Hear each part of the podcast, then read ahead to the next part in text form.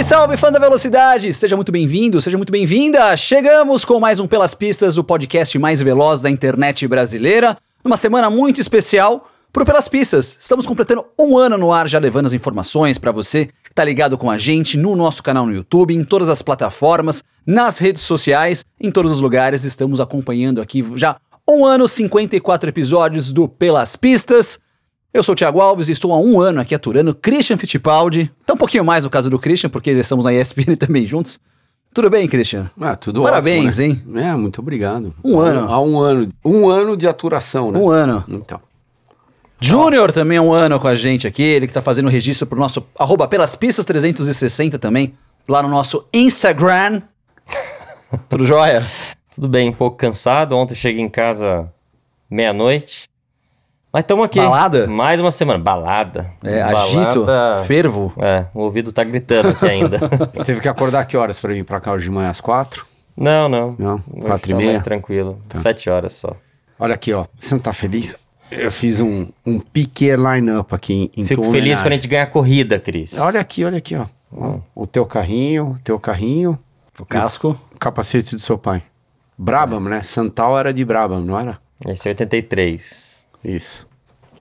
Vamos trabalhar? Vamos, Cris? Vamos, vai. Bora nessa. Mais uma vez, então, agradecendo você a companhia por mais um ano de programa. Falando em aniversários, olha só. Nessa semana nós temos aniversários, além do Pelas Pistas, nós temos no dia 11 do Pisone, o Jungle Boy faz aniversário essa semana. O Berger, dia 14. E no domingo, Só o fala quantos e anos eles estão fazendo, tá? Não, não estou falando. Então.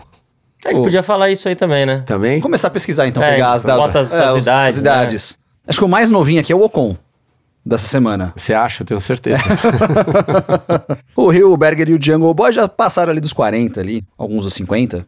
O Rio talvez dos 60. Mas tá ali já chegando forte pra você. Recadinhos básicos, like no vídeo, se inscreva no nosso canal, compartilha com a galera aqui essa nossa festa de um ano do Pelas Pistas. Não tivemos Fórmula 1 essa semana, mas tivemos Fórmula Indy. Vai ser um dos assuntos do programa ali, a decisão em Laguna Seca, com a vitória do Dixon. Segundo lugar do Scott McLaughlin, terceiro lugar do Alex Palou. E também destaque de vitórias brasileiras em categorias de base. Tivemos ali o Rafa Câmara correndo na freca, conseguiu uma vitória importante ali nesse campeonato, que é como se fosse, como se fosse uma Fórmula 3 Regional. regional. Não é a Fórmula 3 FIA, mas ele deve ir para a Fórmula 3 FIA no ano que vem. Mundial de Endurance também tivemos, vitória da Toyota dobradinha ali, 1 e 2 com a Porsche em terceira. O Pietro chegou em sexto lugar, o André Negrão décimo primeiro, e na P1 o João Paulo de Oliveira também chegou na décima primeira colocação. E na NASCAR o Tyler Reddick, você viu mergulhando o Reddick? Bonito ali, passando dois na última volta para vencer e estar classificado também para a próxima fase dos playoffs da Cup Series. Não é a truck do Nelsinho que tá aqui na mesa, mas está ali classificado também. Algum outro destaque que eu esqueci, Cris? Teve Ah. Mundial de Kart final de semana.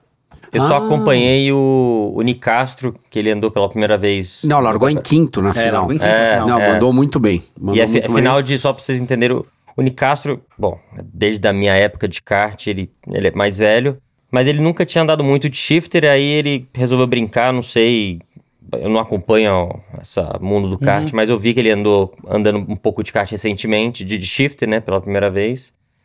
E aí ele foi participar no Mundial e eu achei, assim, tava ali entre os cinco primeiros, é a shifter sênior, né, a, a master, que O eles chamam lá fora. O, o Nicastro tá quantos anos? Cara, ele deve ter uns 40 e. Vou chutar 43. Então. Mas tem o David Foré, que você já deve ter ouvido falar. Não, o Foré ganhou, né? Ganhou. Então, o Foré ganhou e daí... Não, não sei quem ganhou, pra falar a verdade. Eu sei que ele tava lá andando Não, não, nas não. cabeças Eu tenho também. quase certeza que foi ele que ganhou. E o Manete, acho que tava andando também. Então, o Manete não tá... Não é ele que tá com 49? Então eu não sei qual Manete, né? se é o mesmo Manete. Não, é ele. É, é o mesmo, ele tá com 49 e esse daí também Andou ganhou. É, eu acho... algumas baterias, eu não sei exatamente É, a final. é. Mas enfim, parabéns, Nicastro, aí, porque você não, nunca teve muito sua fase de shifter, então chegar lá no Mundial e andar nas cabeças. Parabéns. Se você correr nas 12 horas da granja no final do ano, você acha que você dá um couro nele ou, ou você acha que você toma um couro dele? Não, ali é igual para igual. Hã? Ali a gente bate é- roda. Bate roda com No ele. shifter pode esquecer que tem que treinar uns 5 anos aí, olhe lá. E ele dá um couro em você direto. No shifter? Com certeza, Ah, né? no shifter com certeza. Imagina, faz quantos anos que ele corre de kart? Ele- A Desde- vida inteira, né? Quando eu, quando eu nasci, ele já tava andando e ele ainda está andando todo dia. Então. Você imagina a mão que ele deve ter de um kart. É. É, impressionante, né? Legal isso daí. Legal. É, e esses italianos que vocês, comentaram também, uns caras de quase 50 anos que ganham. O Foré acho que há mais de 20 Não, o anos Fo- que o ele corre de O kart. Foré, não, mais. Mais. Ele, ele mesmo parecido com o Nicastro. Ele, desde que ele começou, nunca mais parou, né? Mas é da mesma geração, os dois? Ou... Eu acho que o Foré é um pouco mais É um po- velho. Mais velho? Mais velho, Eu ia mais falar velho. mais novo. um Não, não. né? O Foré deve ter seus 45 a 48, mais ou menos. É, Deve ser uns 4, 5 anos mais velho que o André. Enfim.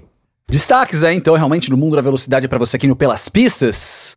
Turma, seguinte, já como é nosso aniversário de um ano aqui, a gente vai fazer algumas discussões bacanas aqui. Eu curti muito aquela discussão que vocês tiveram na semana passada sobre as duplas de pilotos. Se é legal ter uma dupla com um piloto principal e um secundário, ou os dois Cabeças. fortes, dois cabeças, como o Christian concordou. Eu peguei aqui seis duplas de cada jeito, que eu chamei de duplas sinistras, que são duplas com multicampeões correndo juntos, não necessariamente multicampeões quando correram juntos, mas que conseguiram vários títulos, e duplas eficientes, que é mais na pegada do Nelsinho, de um piloto principal e um secundário dando suporte, pra gente comparar aqui um pouco mais alguns resultados. O Bob, mais uma vez, está presente com a gente aqui. Bob vai dar o like com a patinha no- dele ali no vídeo. O Daytona vai ficar com ciúmes de você, Bob, mas tudo bem. Vamos lá. Comparando aqui algumas duplas que eu fiz, o. Acho que a principal que a gente lembra de duplas mais sinistras, Prost e Senna. Foi uma dupla que correu por duas temporadas apenas. Mas a gente vai comentar da dupla que deu certo ou das então, duplas tem que deram duplas, errado? tem duplas que Então, deram certo e duplas que deram errado. E duplas que poderiam ter ganho mais e não ganharam. Por exemplo, Senna e Prost, eles dominaram. Eles correram dois Então. anos juntos e ganharam dois títulos juntos. O meu ponto era. é, naquela temporada, eles ganharam todas as corridas, com exceção de uma. Isso. Com exceção de Monza, Uhum. que não foi um problema mecânico. E O Prost foi. o Prost foi, Foi. mas o Ayrton não foi. Não foi. Uhum. E se o Ayrton não tivesse tido aquele ocorrido logo na primeira chicane, eles teriam vencido todas as provas do ano. Então, tudo bem, teve é, aqueles desentendimentos entre os dois como piloto, mas para mim isso daí foi um sucesso absoluto. Porque a gente pode fazer a mesma comparação de um, por exemplo, Prost e Johansson. Na época que o, Pro- o, o Johansson era companheiro de equipe do Prost, ele não ganhou nenhuma corrida. E o Prost chegou no final do ano disputando o título. Para mim, não foi uma dupla de sucesso. Sei lá, por que, que o Johansson não ganhou corrida? A gente não tá debatendo isso daí, mas para mim não foi uma dupla de sucesso. O, o, o Ayrton e o Prost, concordo com ele, puta, teve muito arranca-rabo tudo, só que eles ganharam, eles são pagos para isso, para ganhar a corrida. E eles ganharam todas as corridas do ano, com exceção daquela de Monza que perderam por não por falta de performance. Só pra ilustrar ainda mais, eles correram 32 provas juntos, o Senna e Prost na mesma equipe, e foram 14 dobradinhas. Então quase metade das corridas foram dobradinhas entre primeiro e segundo, um aproveitamento muito bom nesse sentido. Uma outra dupla também de multicampeões, por dois anos apenas, o Mansell com o Nelson. E aí já, por exemplo, eles já não conseguiram os dois títulos nos dois anos que eles correram juntos, porque foi aquele cenário que você comentou, né, Nelsinho? Dos dois assim se acharam, foram perdendo alguns pontos e o Prost foi lá e conseguiu abocanhar o título de 86. É, lembrar também que naquela época, né, quando você fala de aproveitamento, os carros eram bem mais frágeis, né? Então, a- a- o percentual de chance do carro quebrar era muito maior que hoje em dia. Hoje em dia, raramente você vai ver um câmbio quebrar, um motor, isso, aquilo. Naquela época, já acontecia bastante. Fora que você tinha um erro humano, né, que contava muito. Então, você errava uma marcha, alguma coisa, quebrava um câmbio ou um motor, enfim. E hoje em dia já, você já não tem isso. Tem a tecnologia, você tem. O piloto não tem como errar a marcha. Então você tá falando que é mais difícil ganhar naquela época do que hoje em dia? Não, é, mas automaticamente também você não guiava no limite que você guia hoje em dia, né? Você trocava a marcha um pouco antes, lógico, você tinha voltas que você us- usava o limite, mas era a forma, né? O humano não consegue trocar a marcha exatamente no mesmo ponto com alavanca, com embreagem e tudo mais. Hoje em dia, numa borboleta é muito mais tranquilo. Você tem um bip no ouvido, você tem a luzinha, você tem praticamente tudo. Teve até época que, como você disse, que era automático, né? Era subir e descia praticamente automático. Então, eu acho que tinha o fator erro humano naquela época que contava muito que os carros quebravam de vez em quando. Então, acho que só não deu, por exemplo, na, dobra, na, na dupla Prost e Senna, porque eles podem ter errado, né? Podem ter quebras ou coisas que, que, que houveram que hoje em dia não raramente acontece. Uh, enfim, mas é, de 86, né, a briga começou cedo lá com eles, porque meu pai foi contratado, contratado pelo Frank como primeiro piloto. O Frank teve acidente no início de 86.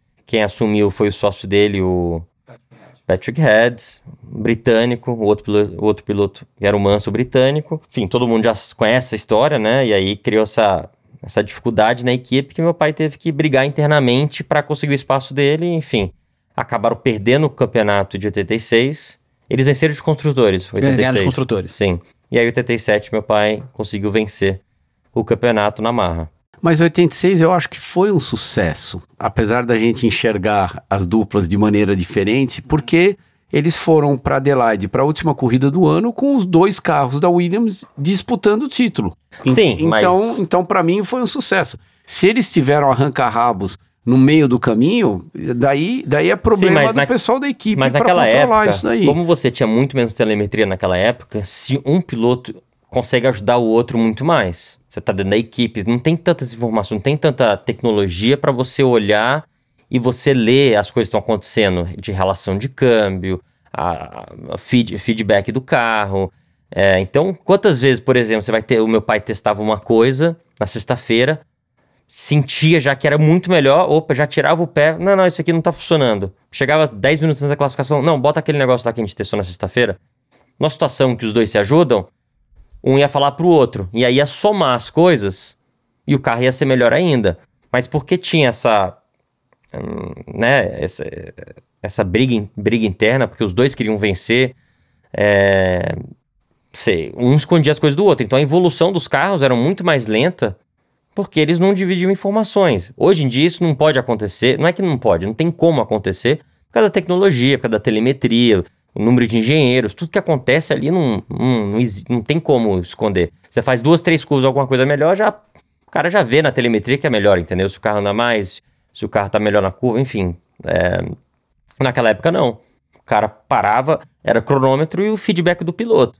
Então, se o piloto sentisse alguma coisa boa no treino, só que tirava o pé na reta para não fechar a volta, para não marcar, ele ficava com aquilo, ó, falava pro mecânico dele, ó, guarda esse, essa mola, guarda esse, ó, esse setup aqui vai ser melhor, a gente vai deixar para classificação. Fica todo mundo quieto, os dois lados devem fazer a mesma coisa. E aí chega na classificação, cada um usava o seu na corrida. Mas você não tem a somatória de, de informações, de setups para a equipe evoluir junto, né?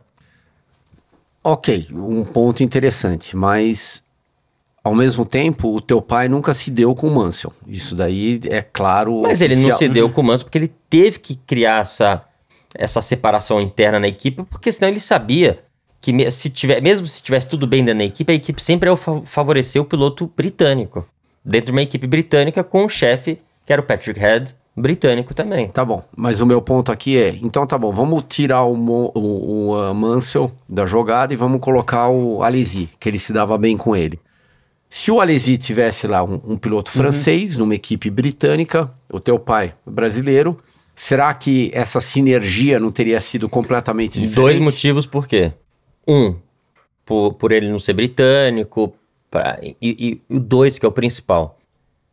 O Manso era melhor que o Alesi. Mais rápido, é um piloto melhor, não tenha dúvida. Eu acho que grande parte dessa, dessa briga interna é que os dois pilotos, meu pai e o Manso, eram muito rápidos. Tinha final de semana que o Manso era mais rápido, tinha final de semana que era meu pai. Então meu pai sabia que ele tava, ele tinha uma casca grossa ali pra, pra brigar. Ele falou, pô, tô brigando com um cara bom. E a equipe é toda britânica também, eu vou ter que criar uma. criar um paredão aqui, entendeu? Ah, um parâmetro, por exemplo, de uma dupla que eu peguei das duplas eficientes, Senna e Berger, por exemplo. que Senna e Berger se encaixaria nesse perfil. Porque o Berger também. Não, porque o Berger também a, é. a, chegou uma hora, um ponto, ele aceitou a ser o segundo piloto. Mas não sei, você não compara um Berger com Senna, né? Minha coisa. Eu, eu, eu não estou falando isso, mas ele também ele sabia que para ele continuar na McLaren, a McLaren era a melhor opção dele que ele tinha naquela época. Então ele pegou, simplesmente abriu as pernas e falou: pronto, acabou, eu sou o segundo piloto aqui e eu vou tentar fazer o melhor possível sendo o segundo piloto.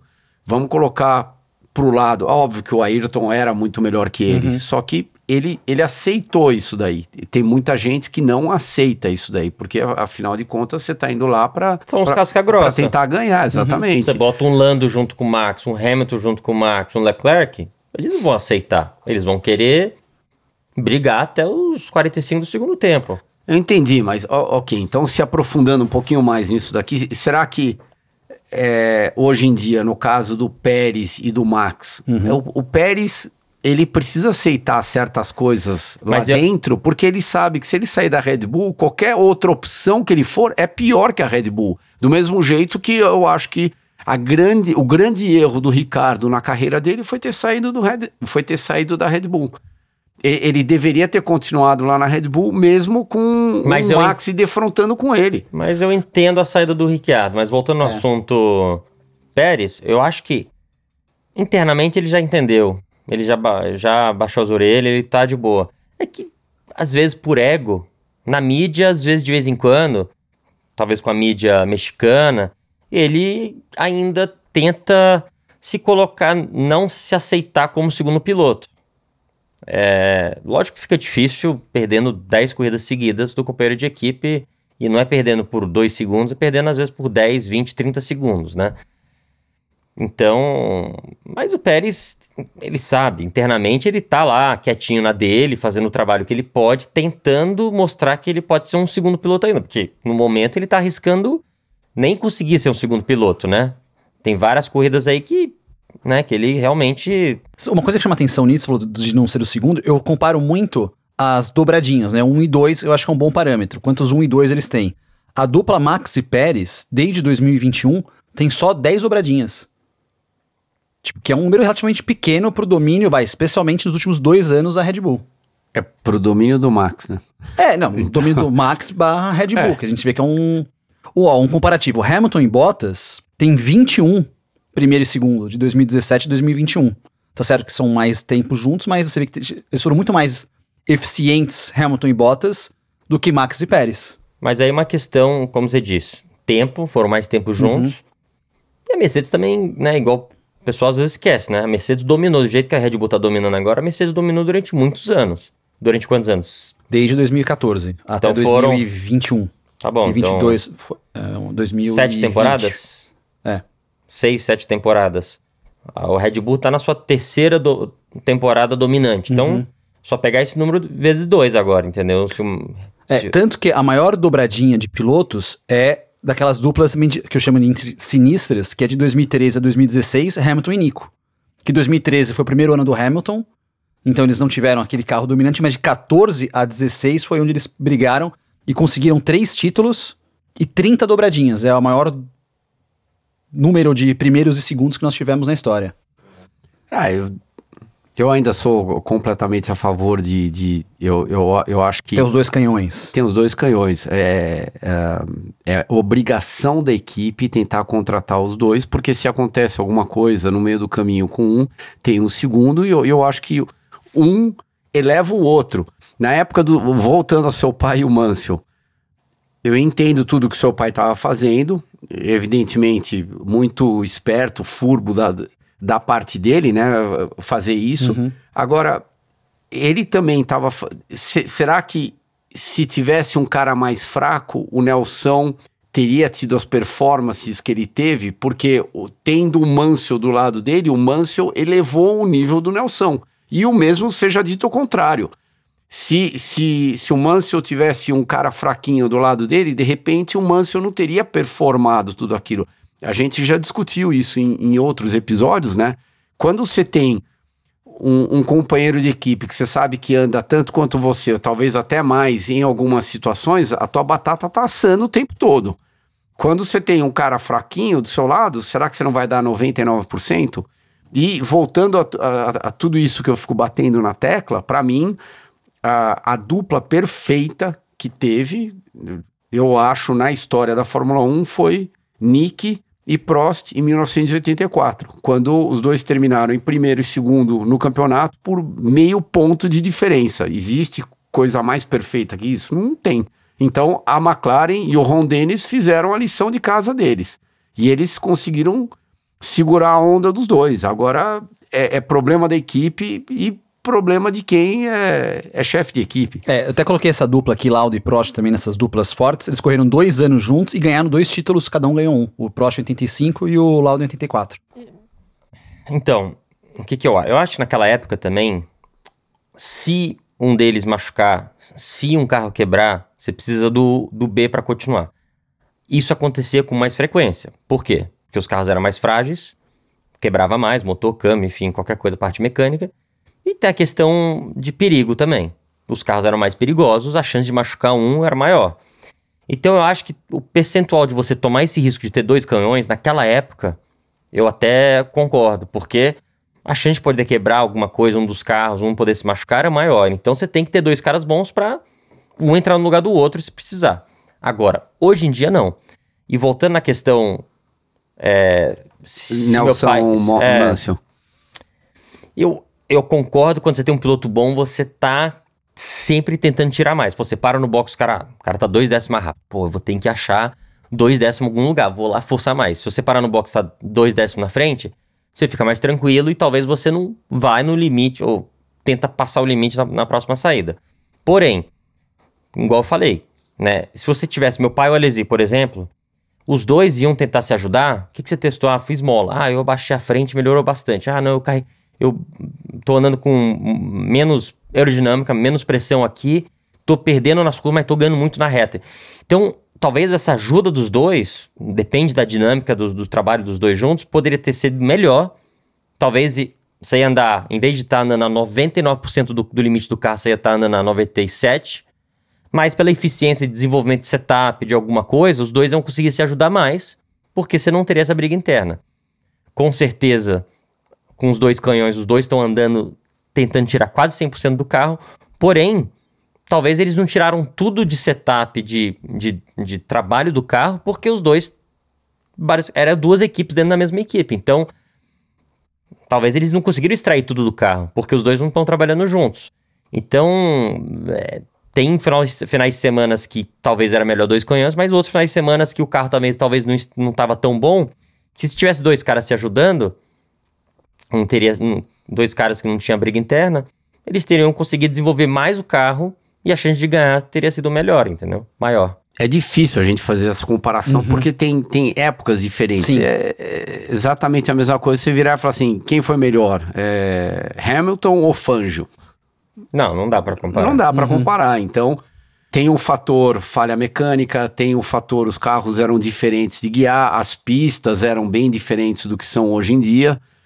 Mas, tá bom, se eu fosse chefe de equipe hoje em dia, se eu fosse dono de uma equipe, eu ia tentar contratar dois caras, do, dois canhões. E você provavelmente ia tentar contratar ia pra outra um. Direção. Então, você ia para outra direção. Aproveitar e fazer um exercício, então. Claro que você que nos acompanha no YouTube já pode colocar nos comentários. Quem tá acompanhando no chat na primeira exibição pode colocar, mas também tem ali a aba de comentários para quem tá vendo depois.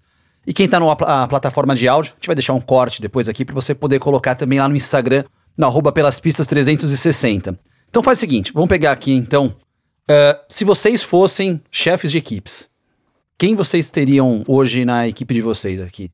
Vai, com uma verba relativamente ilimitada. Não, eu acho que a gente tem que começar diferente, que verba não fosse um limite. Tá bom, que verba não fosse o limite. Exatamente, quem você gostaria do grid hoje para ter na sua na Fittipaldi Racing, você depois na Piquet Racing, quem vocês gostariam? Piquet Sports. Piquet Sports. Na Piquet Sports e na Fittipaldi. Já que o dia hoje é tudo pequeno. Olha aí. Olha aí, ó. Você não tá feliz? Vai. Fala que você ficou contente. Lá. Trabalhar, Cris. Trabalhar. Um, e você em casa também já pode colocar na sua Racing Team aí quem vocês gostariam de ter de eu? duplas. Não, o pessoal em casa. Quem vai começar, ele ou eu? Vocês sabem. Max e Hamilton. Você queria ver Max e Hamilton? Queria. Mesmo nesse Queria. momento de carreira dos dois, um mais terminando, um mais. Um ponto interessantíssimo uhum. nesse momento de carreira, né? Porque o Hamilton continua dizendo que ele ainda é capaz Sim. de ganhar aquele oitavo título e o Max está no ponto prime, eu acho que da carreira dele, uhum. onde ele tem a experiência, a idade, a motivação.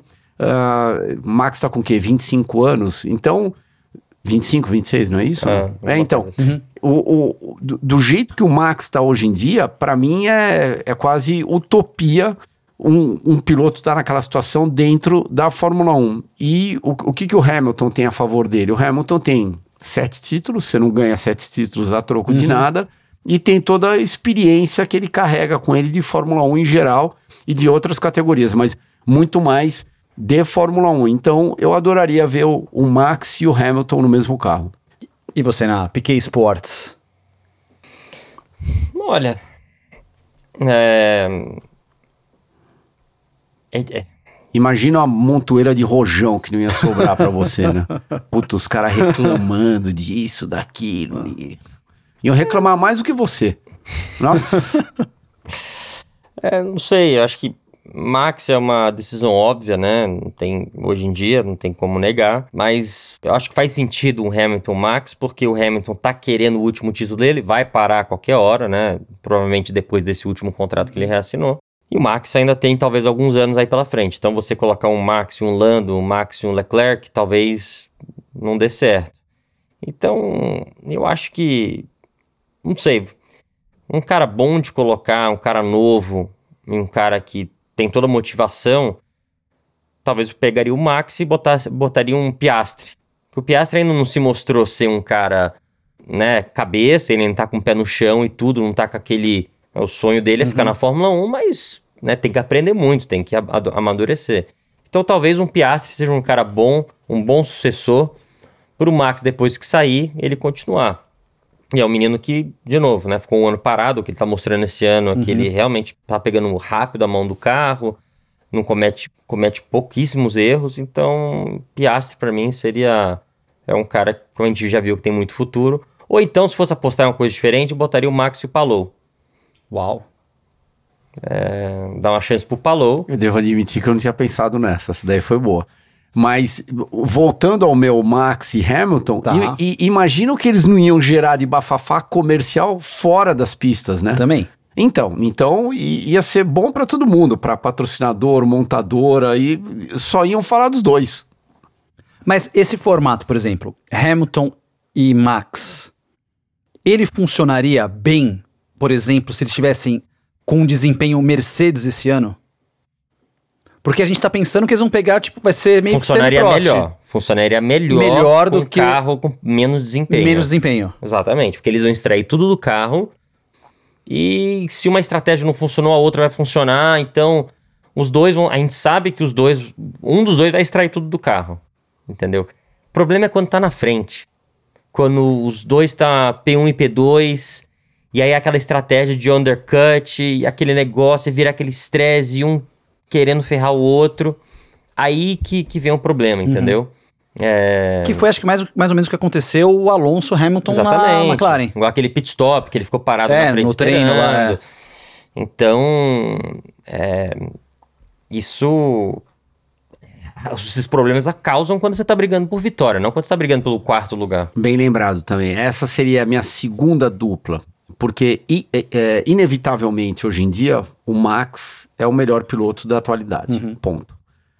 Então, eu queria ver o quanto que o Alonso é bom ainda sendo comparado a um Max Verstappen e guiando o mesmo carro. Então, eu acho que a segunda opção minha seria Alonso e Max. É, uma coisa que eu sinto falta é ver um duelo Max e Alonso. Porque a gente viu duelos Hamilton e Max e foram bem legais, principalmente em 2021. Mas acho que falta realmente, porque toda vez que o, o Alonso tá na frente, o Max chega, tipo, passa relativamente fácil por, por causa muito da diferença do carro. Mas eu concordo, queria ver esse embate Max e, e, e Alonso. Eu acho que se fosse hoje em dia, o Alonso, se ele fosse andar com ele, não ia andar na frente. Hoje em dia. Não dá pra você comparar um cara de 43 anos com um cara de 25. Mas será que ele não estaria quebrando esse paradigma aí de, de, sei lá, idade, isso, aquilo? Não... Ele. É, é- é que é difícil a gente julgar o quanto que o Alonso tá andando, porque o Stroll é muito fraco. Sim. Então a, a gente não, não sabe se. Será que a Aston Martin tem um pouquinho mais que daria para extrair daquele carro? Será que já tá 101%? É, Não, que, o- que o Alonso, assim, o cara que, que é nesse nível, desses top, mesmo com muita idade, eles vão ficar um pouco mais lentos, mas eles não. O pior que eles ficam, né, na idade ainda pro, na idade top deles, vamos botar aí até seus 43, 44, se o cara ficar na ativa o tempo inteiro, no pior que ele fica, ele, ele baixa para um nível vai, aquela média de. Um, aquele segundo pelotão que a gente fala, que é Button, o Sainz. Eu acho que talvez eles baixam. Gas, Gasly, Ocon, Gas, é, Gasly ou com. É. Difícil, difícil comparar eles também, Tá. mas vamos botar ali, porque hoje em dia a gente nunca viu ele. Enfim, esse segundo pelotão, entendeu? Tá. Eu acho que esse, esse último.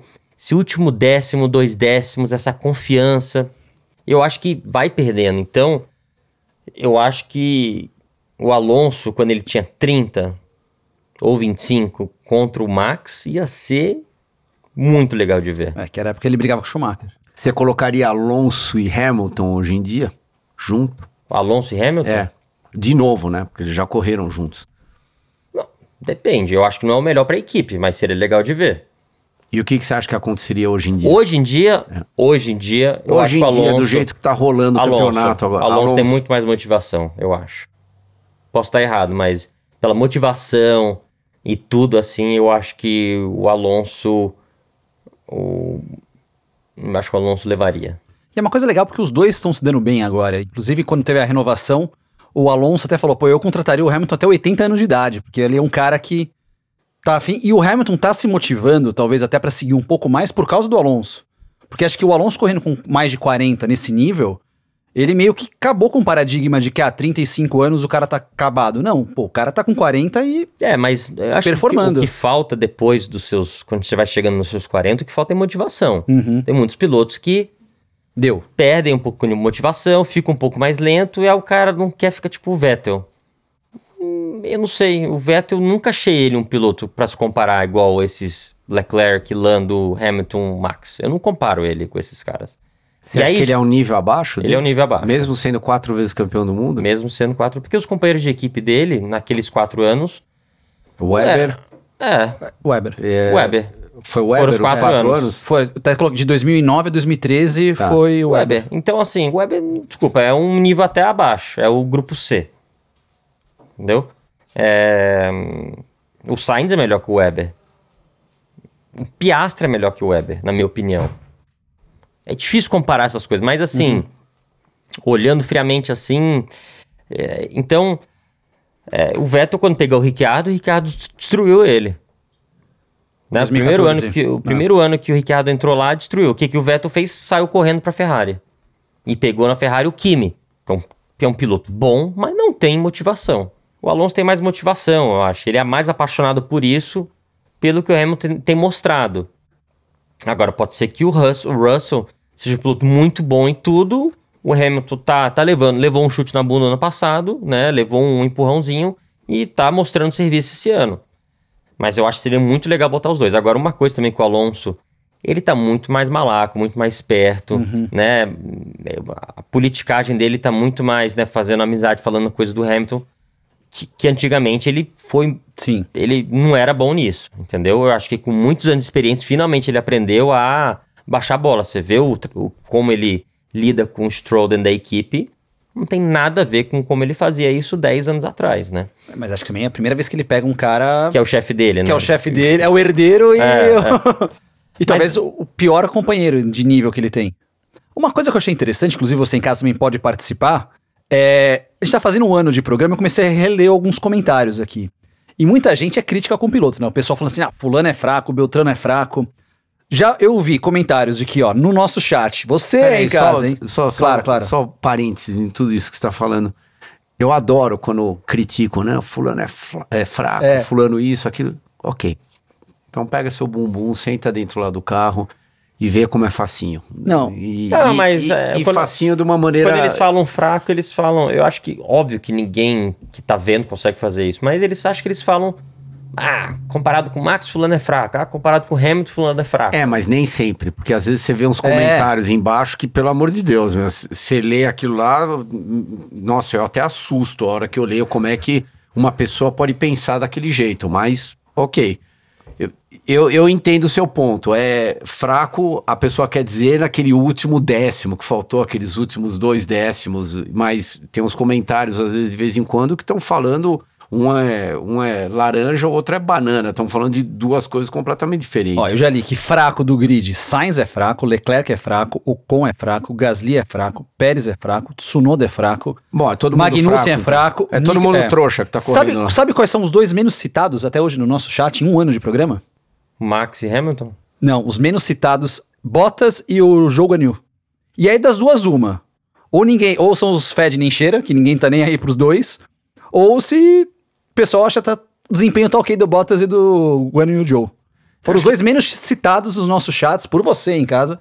Eu acho que o Joe já passou. O Joe não. Eu O acho que o, eu acho que o Bottas já passou da fase dele. Então, todo mundo que assiste corrida, que é, que é fanático pelas provas de Fórmula 1, sabe que o Bottas tá lá, tá ok, tá se divertindo, tá, tá correndo em Fórmula 1, tá, mas tá meio que limitado pelo carro que ele tem hoje em dia. E, e é lógico que ele vai fazer o melhor possível com aquilo que ele tem, mas ele vai ganhar a corrida? Não. Não vai ganhar a corrida. E o China tá lá, tá legal. Primeiro piloto chinês na Fórmula 1, é, mas a hora que a batata tá assando, ele é do mesmo nível de um, de um Piastre, por exemplo? Não, não é do mesmo nível de um Piastre que claramente chegou.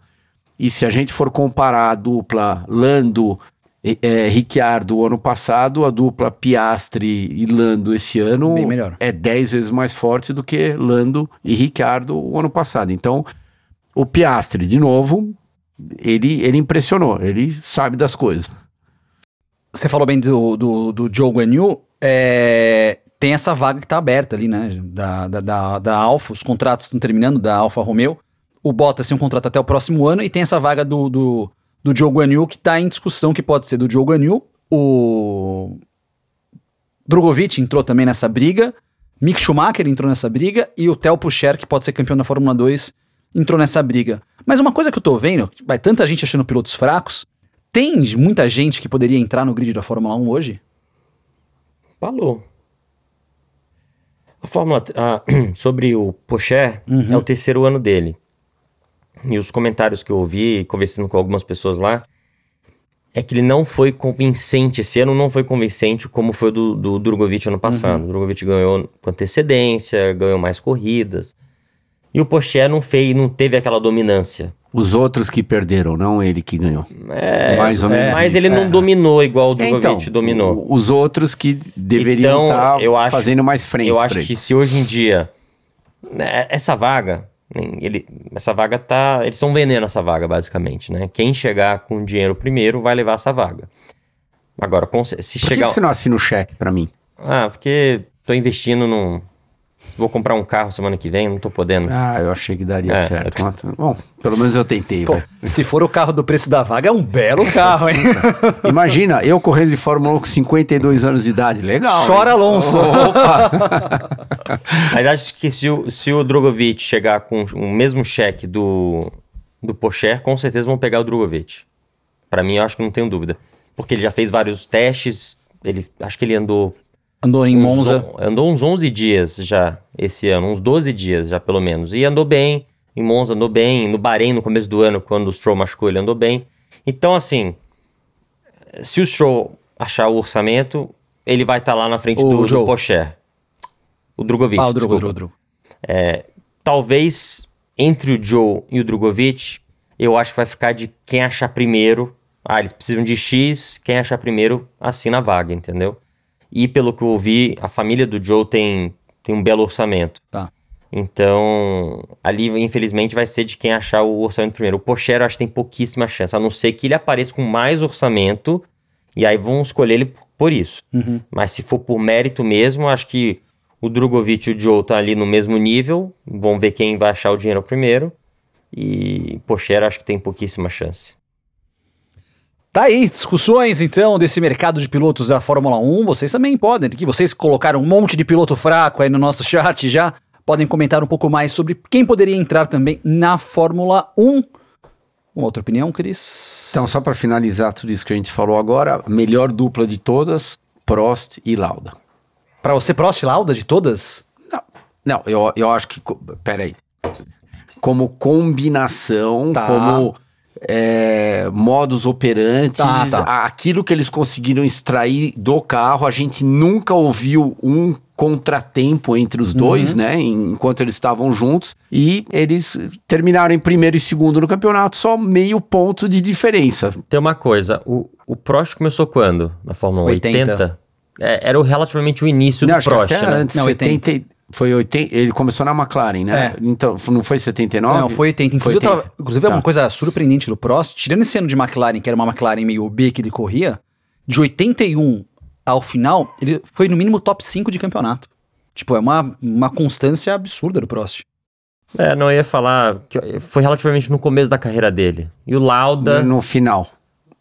E o Lauda no final e voltando depois de ter ficado parado. Ele fez meio que o que o Alonso fez, Uhum. ficou parado dois anos, eu acho, e voltou e ganhou um campeonato. A mesma coisa se o Alonso tivesse voltado agora e tivesse vencido um campeonato. Foi, pra época, assim, foi um negócio é, surpreendente. Tudo bem que eu acho que na parte física, talvez, era me- contava menos que hoje em dia que você os carros são muito rápidos, né? Talvez naquela época experiência era um fator que contava mais do que idade.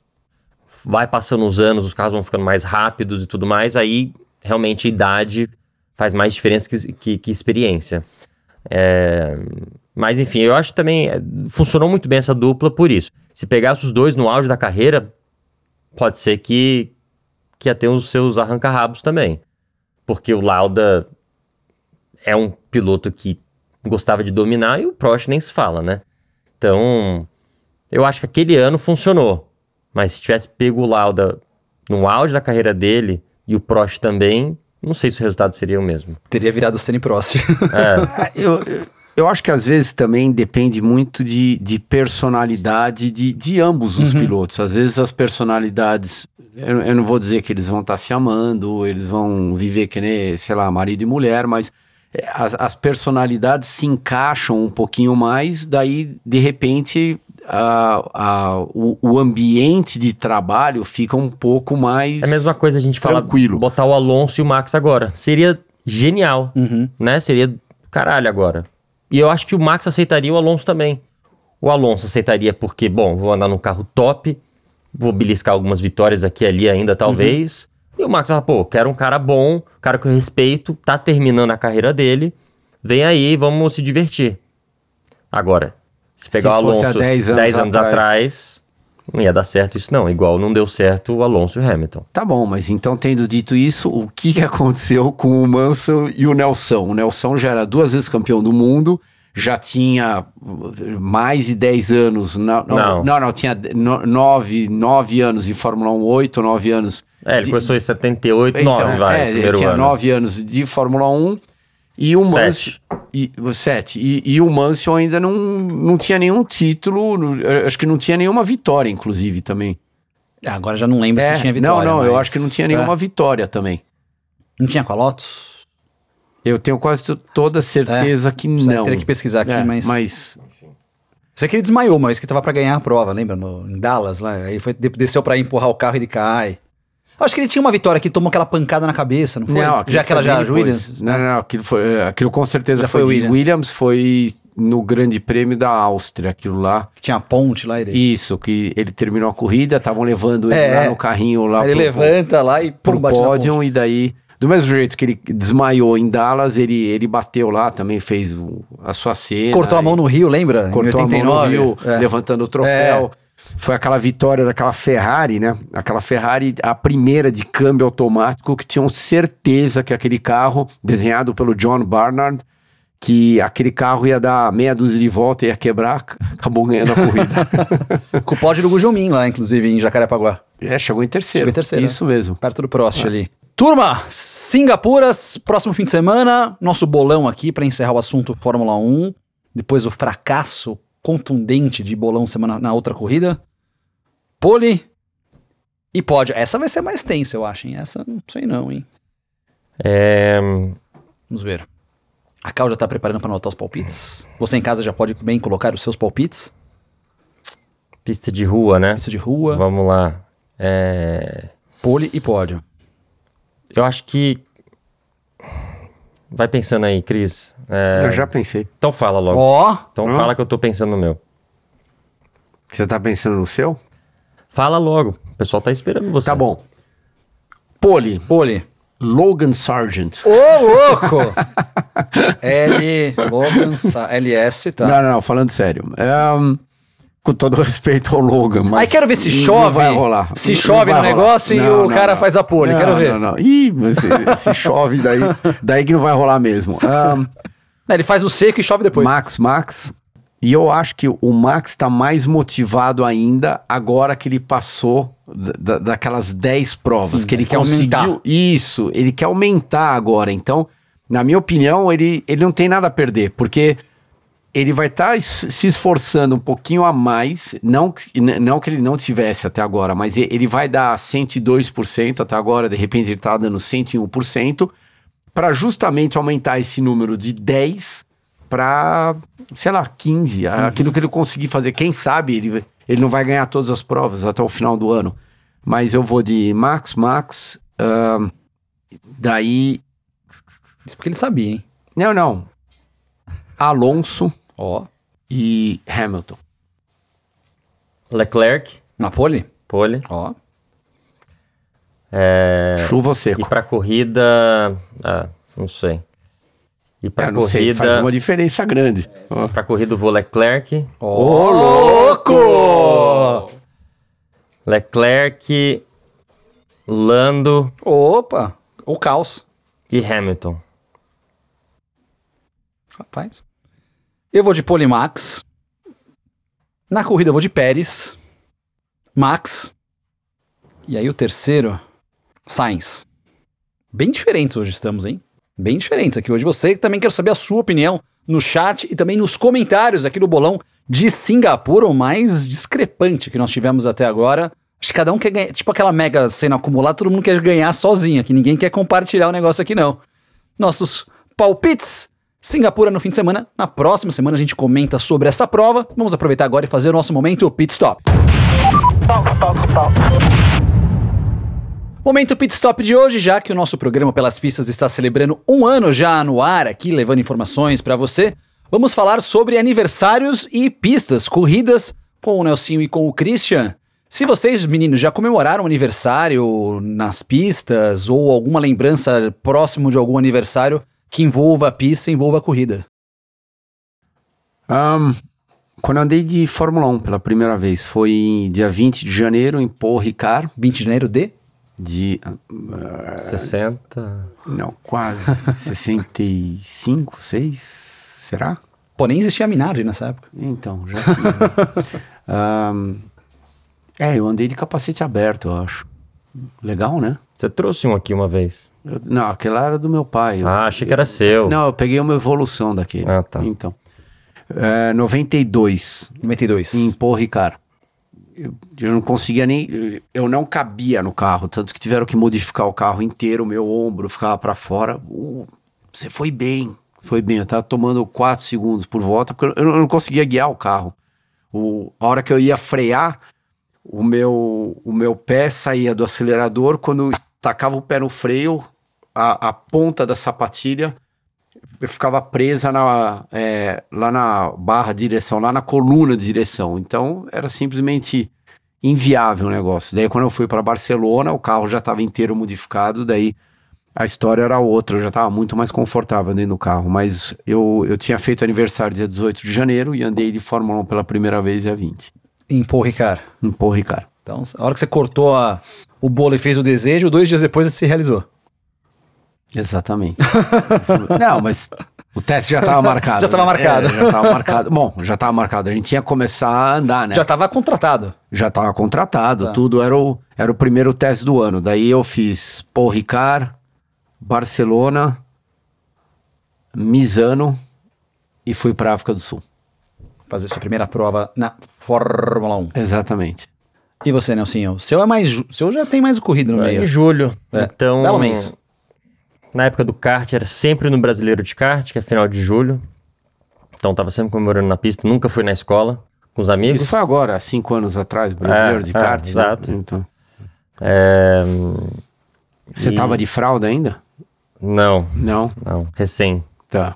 E aí, ah, ah, um que eu consigo lembrar de cabeça, mas todo ano tem corrido no meu aniversário, né? Um pouco antes, um pouco depois, mas o, o meu pódio da Fórmula 1 na Alemanha foi cinco dias antes do meu aniversário. Então, é, eu não lembro exatamente o que, que eu comemorei, mas eu devo ter comemorado bastante para não lembrar, né? Se bem que a tua memória não é boa também. Ela não é boa, mas. É, Você lembra onde que foi o teu aniversário logo depois da Alemanha, pelo menos? Eu acho que eu fui pra Milão, não sei porquê.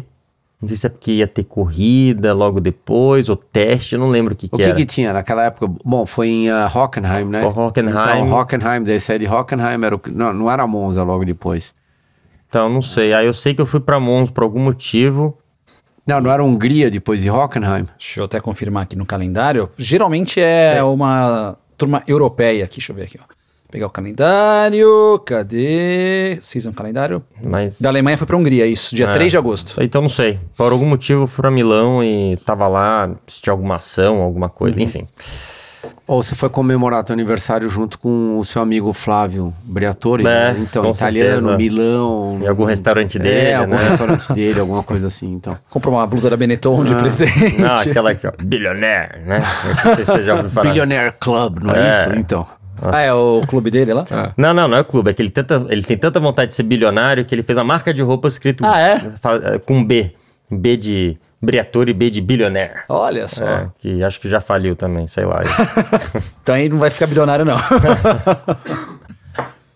Beleza, esse foi o nosso momento pit stop de um ano do Pelas Pistas com as festas de aniversários do Nelsinho e do Christian comemorando junto com corridas. Lembrando que a rede Pit Stop é a maior rede de autopeças do Brasil, com mais de 2.200 pontos de vendas espalhados por todo o país. Voltando do nosso momento pit stop, vamos falar agora sobre a Fórmula Indy. Tivemos a última prova do ano lá em Laguna Seca. Essa foi corrida de bate-bate. Nossa, eu ia falar isso, Christian. Pô, É? parecia. Como que é? Kart indoor aquilo. 10 bandeiras. Corrida na- da estoque. A corrida da história, Não, olha. foi, foi punk. Eu, eu não, não- Bom, a gente ficou quanto, a gente ficou quanto tempo transmitindo, né? Pô, de- só de corrida. Oh, Bob, ali, o programa Pet Friendly. então, de corrida foi mais de três horas. Não, mais de duas horas de corrida, que a gente ficou quase 45 minutos no ar. Quase uma hora no ar. A gente ficou no Não, pré. foi, com certeza foi bem mais de duas Foi, horas. que eu até minha dúvida era da- do tempo de prova, tudo lá, mas de prova foi mais de duas horas de corrida. Ah, não. Quando você me mandou aquele texto perguntando do tempo de prova, É. ainda faltava meia hora pra terminar a, Não, a foi prova. tipo, não, não, surreal. Foi, Foi é. surreal. Ganhou hora extra? Não ganhei por meia hora. Droga. Ah. Passou perto. Mas, pô, 10 bandeiras amarelas. Tá certo que o Dixon, mais uma vez, sobrou. O pódio da prova, a gente até falou no comecinho, mas Dixon, Big Mac e o Palou. Mas, Christian do céu, 10 bandeiras amarelas, ô louco, hein? O caos aquela prova. Não, um caos. O caos já começou logo no começo da corrida. Eu- eu- eu- tem, tem uma série de pilotos que já estão acertados pro próximo ano, tem alguns que não estão. Verdade. Então eles estão tentando, é óbvio que se é tão bom quanto a sua última corrida, né? Infelizmente ou felizmente a história do automobilismo é assim. E eles estavam se esforçando um pouquinho a mais, né? Inclusive o, o, o Graham Rahal, o, o que me impressiona dele é que, de novo, ele estava envolvido no incidente. A última vitória dele na Indy foi em 2017, se eu não me engano. Detroit, 1 e 2. É, nas duas provas, ele venceu as Isso, duas. Venceu as duas. Teve um final de semana, É. inclusive, perfeito. É, não sei o que está faltando, porque ele, ele tem a velocidade, ele tá no meu ranking de, do top 5 lá da Indy? Não, não tá. Ah, tá, que susto. Não, então, ele tá no meu ranking, mas ele tem a velocidade, só que sempre tá acontecendo alguma coisa. É, é a batida aqui, daí foi lá para Indianápolis, daí porque o carro tava perfeito, daí a gente ia conseguir fazer isso e eu não consegui fazer aquilo. Enfim, ele desceu do carro e quando ele desceu do carro, ele foi brigar com o Yuri Vips, que tava correndo no terceiro carro dele no lugar do Jack Harvey e foi brigar com o Vips. Daí depois acabaram comentando, ou, ou ele, né? É, ele soltou um Twitter. Ele soltou é, o Twitter dizendo que ele foi falar com o Vips, não para dar uma bronca nele, e sim para tentar entender, tipo, o que, que aconteceu. Porque a zona foi tão grande no final da reta que ele nem sabia da onde que, que tinha acontecido aquilo. Agora, olhando do WinCar de cima, o, o Ray Hall era o, o carro de fora. Uhum. De novo, eu volto a dizer aquilo que a gente comentou lá no último programa. O spotter teria ajudado o Ray Hall. Porque o que, que aconteceu? A roda traseira dele é, encostou na roda dianteira do carro que estava no meio. O Às Armstrong. vezes- isso, às vezes o cara que tá no meio, ele não tem, fisicamente, ele não tem lugar para se mexer. Ele não consegue entrar mais para dentro, porque tem um outro aqui desse lado, e não consegue ir para fora, senão ele bate em você. Então, será que se não tivesse um spotter lá avisando que tem um cara no meio, ele e ele não teria se envolvido, né? enfim, da- daí a gente pode começar a abrir uma discussão que pode durar aqui eternamente, do mesmo jeito que o Dixon não sabia por que, que ele foi penalizado na hora que ele bateu no VK. Sim. O Dixon deu o pé saindo da 1, o carro dele escapou de traseira, daí ele corrigiu um lado, deu uma chicotada pro outro, a hora que deu uma chicotada pro outro, ele saiu pro lado direito, encheu o carro do VK e acabou tirando o VK praticamente fora da prova, né? Que, que ah, ele rodou, nessa que ele bateu no VK, o carro dele endireitou. E não quebrou nada, não aconteceu nada. Ele acabou tomando a penalização, passou pelo box, foi para o último, fez a estratégia Dixon, né? Completamente diferente de todo mundo e acabou ganhando a corrida. Mas um dos motivos que ele ganhou a corrida é que teve tanta bandeira Nossa. amarela, tanta bandeira amarela que acabou beneficiando a estratégia dele. Essa do Rei, do Rei Hall, o pessoal lembrou na hashtag, é aquela Fórmula E no Canadá que o Buemi saiu do box xingando todo mundo. Sim, sim. Ele discutiu com você aquele dia também ou não? Porque ele discutiu Não. o Buemi com todo mundo ali no grid. Você me bateu, não fui eu, então foi você, não sei o quê. Não- O Buemi tava possuído, foi quase o Rei Hall ontem lá na, naquele... Ah, isso foi no final da corrida, no, no- Foi, foi no Canadá. Não, eu é. lembro disso. Que ele Não. saiu xingando todo Isso, mundo isso. lá, não sei o quê. Você bateu, mas eu tava nem na Mas como é que você frente. se livrou dessa? Ah, eu nem lembro agora. não sei se eu não tava no meio disso. Você se dava bem com ele? Você se dá bem com ele ou não? Não, entendeu? É aquele meio suíço-francês, meio seco. Você fala que língua com ele? Francês ou, ou inglês? Fran- inglês. francês, francês e inglês. Inglês? Depende. É. A maioria dos. do- dos, é, você fala em inglês ou você fala em, em francês? A maioria dos, dos caras que você. do- dos franceses, Ué, evidentemente. depende. Se o inglês do cara é bom, eu falo inglês. É, fala inglês. Se eu não quero que algum, alguém entenda, eu falo francês com ele. Depende de onde você estiver, né? Se estiver na É, França, depende. você tem que falar inglês pro pessoal não entender. o, você comentou do Dixon, realmente uma prova impressionante. Foram três vitórias nas últimas quatro corridas. Se não fosse aquele resultadinho bem ruim de Laguna Seca, talvez endurecesse um pouco mais pro Palou, apesar que o Palou também teve um ano. pô, a posição média de chegada do Palou foi 3,5. Eu acho que o, o, o que aconteceu com o Dixon foi o começo de temporada dele. Ele levou um pouco de tempo, levou. De, de repente ele até não teve tanta, tanta sorte no começo do ano, né? Ah, ele, ele acabou se envolvendo em, em algumas situações completamente atípico do Dixon que acabaram penalizando ele bastante no quesito pontos, né, pro campeonato. Então, eu, eu acho que se ele não tivesse tido essa demora no começo do ano, ele com certeza estaria fazendo frente de igual para igual ao Palou no final da temporada. Falando em final de temporada, foi a última temporada completa do Elinho como piloto na Fórmula Indy. Ele ano, ano que vem vai fazer só as 500 milhas de Indianápolis, virou sócio da equipe Meyer Shank, mas ontem também foi uma prova pra esquecer do Elinho, essa saideira de temporada completa, hein, Cris? Foi uma prova difícil para o piloto brasileiro. Eu não consegui entender até agora, até vou mandar um texto para ele depois, o que, que aconteceu naquela situação, a hora que ele estava entrando na curva 3 com o Hertha, porque eu, Nossa, o- foi esquisitaço Foi aquilo. muito esquisito. Parecia que tinha quebrado alguma coisa do carro dele. Ele, ele, ele já, antes de entrar na curva, ele está completamente vendido de lado, passa por cima da grama, ou grama não, lá da Terra. terra, né, do lado direito, e acaba enchendo o Hertha que tá na metade da curva. Não foi nem que eles estavam disputando a freada para ver quem entrava. Então, aquilo foi muito estranho. Foi um, um final de, de, de temporada que claramente não condiz com todo o talento do piloto brasileiro. Ah, teve uma carreira. Bom, ele ainda está correndo, mas um- uma carreira como full-timer, né? Lá na Indy, falar o quê? Mais que brilhante.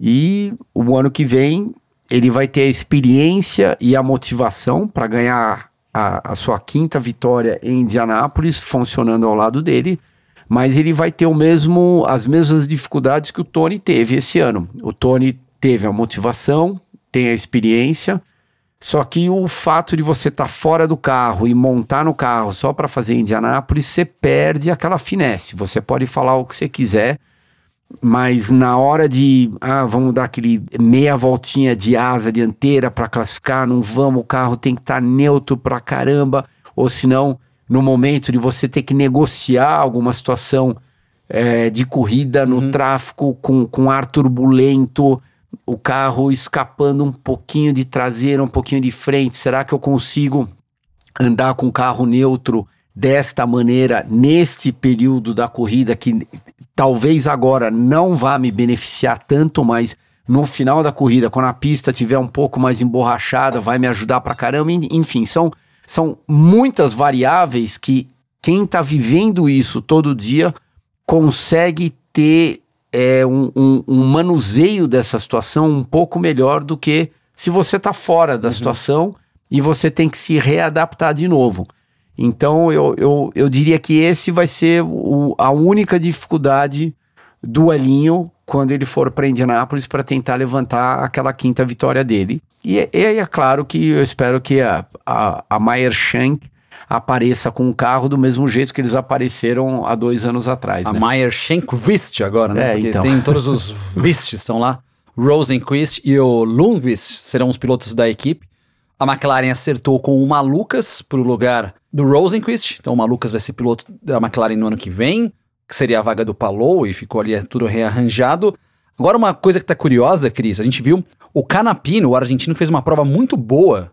Chegou ali brigar no segundo lugar, teve ali um toque com o companheiro Salvou de equipe. Uma milha. Salvou uma milha da equipe argentina. Então, uma milha, essa uma milha pode ajudar ele a, a conseguir renovar junto é. com a equipe, conseguir até algum incentivo. Como né? que eles salvaram uma milha? É porque os 22 primeiros melhores carros ganham uma bonificação hum. da categoria para ajudar com custos logísticos de quase um milhão de dólares. É como se fosse ficou, um, um winner circle. ele isso, conseguiu a pontuação para ficar em 22 Ele derrotou o carro da Andretti, do Devlin De Francesco, e o 30 da equipe do Hall. Então esses três é, carros estavam brigando por pontos ali. Brigando Entendi. pela 22 segunda posição. É, e o 60 também, que era o carro do Pagenot. Eram os quatro que tinham chances Legal. Ele era o 24 e conseguiu terminar em 22. Legal. Então salvou essa milha ali. Não, é um piloto que não corria de monoposto. Eu não sei qual não, é o passado a, dele. A vida toda. Nunca correu. Nunca correu. Era então, só. É, não, andou é legal, bem. porque o cara que estava fazendo só turismo, turismo carreteira na Argentina e ir para os Estados Unidos correr de Indy não é fácil. Não, ele foi, ele e, foi muito e, melhor e, que o Jimmy Johnson. Não, e uma, muito melhor. Nem se compara. É, pelo melhor. amor de Deus. É. Não, não, é. Nem se compara. Não, ele foi bem, bem. Ele, em várias corridas, ele tá melhor que o, que o uh, Ilott, né? Que, e, e esse, da Fórmula 2. Exatamente, que tem uma bagagem de Fórmula, tudo. Não, não, mas muito. Mas nem se compara. É, se não fosse aquele toque dos dois companheiros de equipe lá, do Ilott com ele, que acabou danificando aquela asa dianteira Canapino vai, pode não chegaria, mas seria tipo top 5 da não, prova. Não, entre os cinco primeiros é. ele, ele com certeza chegaria. Não, ele, ele, ele andou muito bem, porque ele já classificou bem. Sim, 13 terceiro. Então, é, é uma coisa se largar na primeira metade do grid, é outra coisa se largar lá atrás. E então o fato dele ter classificado bem e a, a, tua vida, quando você classifica na me, primeira metade do grid com um carro mediano, é 10 vezes mais fácil do que quando você tá com o mesmo carro mediano, uhum. um carro ruim, largando em último. Você não consegue ir para frente. Agora, às vezes você larga em último e você tem o melhor carro da categoria ou um dos carros mais competitivos da categoria, é difícil você ir para frente, só que é menos difícil, porque o teu carro consegue te ajudar a você passar os outros concorrentes. Agora, no caso do Canapino, se ele tivesse largado lá atrás, ele teria ficado lá atrás a corrida inteira. Tá aí. A Indy volta no ano que vem agora. Alguma expectativa, Christian, de dança de cadeiras mais, por exemplo, o Grosjeante agora sem lugar para correr no ano que vem? Não, eu vou voltar aquilo que o que a o correr? Não, não, não. Ah. Aquilo que o uh, Júnior disse. Ele ele, ele bateu na tecla, acho que umas duas vezes, mas eu também gostaria de ver um, um Paulo na Fórmula 1. Ah, é? É, então eu, eu acho que nessa bagunça toda que o Paulo tá fazendo, é Zac Brown, é Chip, é, é contrato voando pra tudo quanto é lado, de repente, sei lá, de repente na Indy vão ficar com, com o bode dele e daí ele consiga arrumar alguma coisa na Fórmula 1, não sei. Ah, Mas a Indy pode ter o bode que quiser, não depende disso. É só a Fórmula, Fórmula 1 levantar um dedo, falou, quando terminar de falar a palavra, ele já tá lá, entendeu? É, tanto que o contrato. Mas você acha que ele trocaria a Ganassi, a situação dele na Indy hoje em dia por qualquer carro da Fórmula 1? Hum, Não. Acho que qualquer contrato, não. Eu acho que teria que ser alguma coisa de no mínimo dois anos, recebendo um salário. É, mas recebendo o salário agora tá acertado, ele também tá recebendo uma grana legal por correr lá nos Não, Estados tudo Unidos. bem. Mas eu acho que ele abre mão do, da grana da Indy. Não, pra correr eu, eu, eu acho que de cara não vão pagar o que pagam pra ele lá na Indy Não, pra, certeza. pra Quanto correr você acha que ele Fórmula 1. recebe de Indy? Eu acho que o salário dele tá entre. Eu, eu diria que entre 3 a 5. Quatro. 4? Você acha? Não, não, é o contrato Tá, que. é, é. é o que falam. É que Mas, falam. Ou, ou seja, entre, entre 3 a 5. Eu não acho que ele vai correr de Fórmula 1 em nenhuma situação de cara pagando, pagando mais que isso, de jeito nenhum. É, Tanto que hoje, eu acho que hoje, eu sei que a gente voltou pra Fórmula 1, mas hoje a única vaga disponível seria, seria a da Williams, basicamente. Porque a AlphaTauri, pô, tem três pilotos pra duas vagas hoje. O Tsunoda que tá lá, a briga Ricardo e o Leon Lawson. Não, hoje eu não vejo, tipo, a AlphaTauri eu acho que pegar essa essa, vaga fica com, com o Lawson ano que vem. Eu acho difícil o Ricardo. Liam Lawson vai ter. O final de semana é difícil de novo. Singapura o Ricardo não volta. Não, não. Não. É. Se voltar, é, É, Suzuka Japão. e olha lá. Eu acho que o Liam, se para sorte do Liam Lawson, se ele puder fazer Suzuka, que ele conhece um pouco mais a pista, um autódromo já vai estar com umas três corridas, quatro corridas de bagagem. Aí vai ser uma boa oportunidade dele mostrar algum serviço, caso ele tenha performance. Não, e ele, pra ser fair com ele, ele andou bem em Monza. Ele andou bem. Eu, eu, eu achei que ele. a- a- até no momento da corrida, eu tinha certeza que ele ia terminar Eu nos também, pontos. também, também eu achei. tinha certeza que ele ia beliscar um décimo, um nono. É, mas vamos. Espero que ele faça até Suzuka. Porque acho que até Suzuka dá pra. Eu sei que é difícil jogar alguém em quatro, cinco corridas. É, não, é, não é legal fazer isso. Porém, é a oportunidade que ele tá tendo. Então, se ele puder fazer Suzuka, eu acho que ele vai ter uma oportunidade de poder se provar um pouquinho. Essa mãozinha quebrada lá do, do Ricardo hum, veio na hora Errada. completamente errada. Agora você tem o Tsunoda, vai estar na terra dele, né? Também. Então, o Tsunoda vai querer mostrar, o Leon Lawson vai querer mostrar, vai ser uma coisa interessante quando chegar lá pra gente falar sobre isso. O Tsunoda fez eh, Super Fórmula antes de ir Não. pra Fórmula 1? Não fez. Fez Fórmula 2, né? É, ele fez Fórmula 2. Ele fez a- a- o caminho europeu. Tá.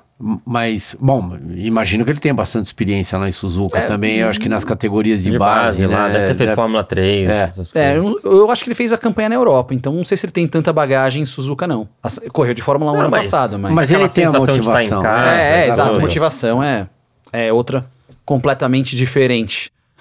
Pra encerrar o programa, falando em motivação, Stock Car esse fim de semana, hein? Estocar em Porto Alegre essa semana. Tarumã?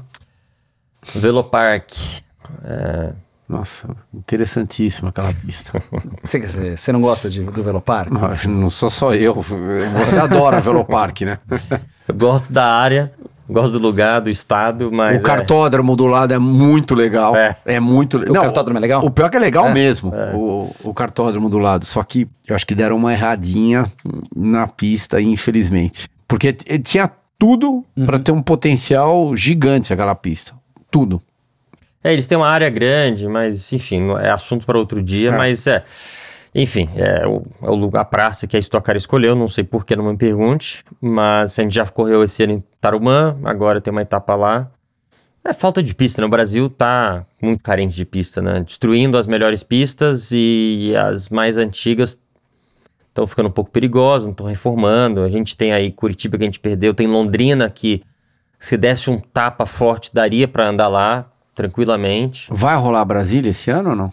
Então, boa pergunta. Se rolar, pelo que eu entendi, vai ser mais pro final do ano. Acho que a etapa de novembro dizem que é difícil acontecer. Então eles vão tentar fazer uma mis- mexer um pouco no calendário. Foi o que eu fiquei sabendo né? Não sei, o papo que rola, o papo paddock aí, que talvez seja mais para dezembro, que a última etapa da Stock está planejada para ser Interlagos. E dizem que querem vão tentar passar a última para Brasília para dar mais tempo para terminar tudo, a, a obra que está sendo feita lá em Brasília no momento. Então, se rolar Brasília, você já sabe, né? A gente vai assistir a corrida Vamos. em Brasília e ele vai ter que dar duas credenciais de boxe pra Sim. gente, porque ele não vai provavelmente ter que dar pra ninguém lá em Brasília, né? Não. Então, não, a Brasília, o que, que é isso? Não- nem conheço a cidade, né? Pessoas mais importantes seremos é, nós. É lógico, Claro, lógico. Então, então. A última vez que o Chris foi lá foi na inauguração da Fórmula 1 da pista Foi, lá, né? foi. É, que você- foi o ano que você andou?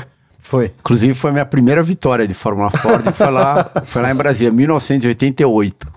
Cara, eu não tinha nem nascido. Hora que eu, olha só que interessante, né? Tava o Barão e a Juse embaixo do pódio.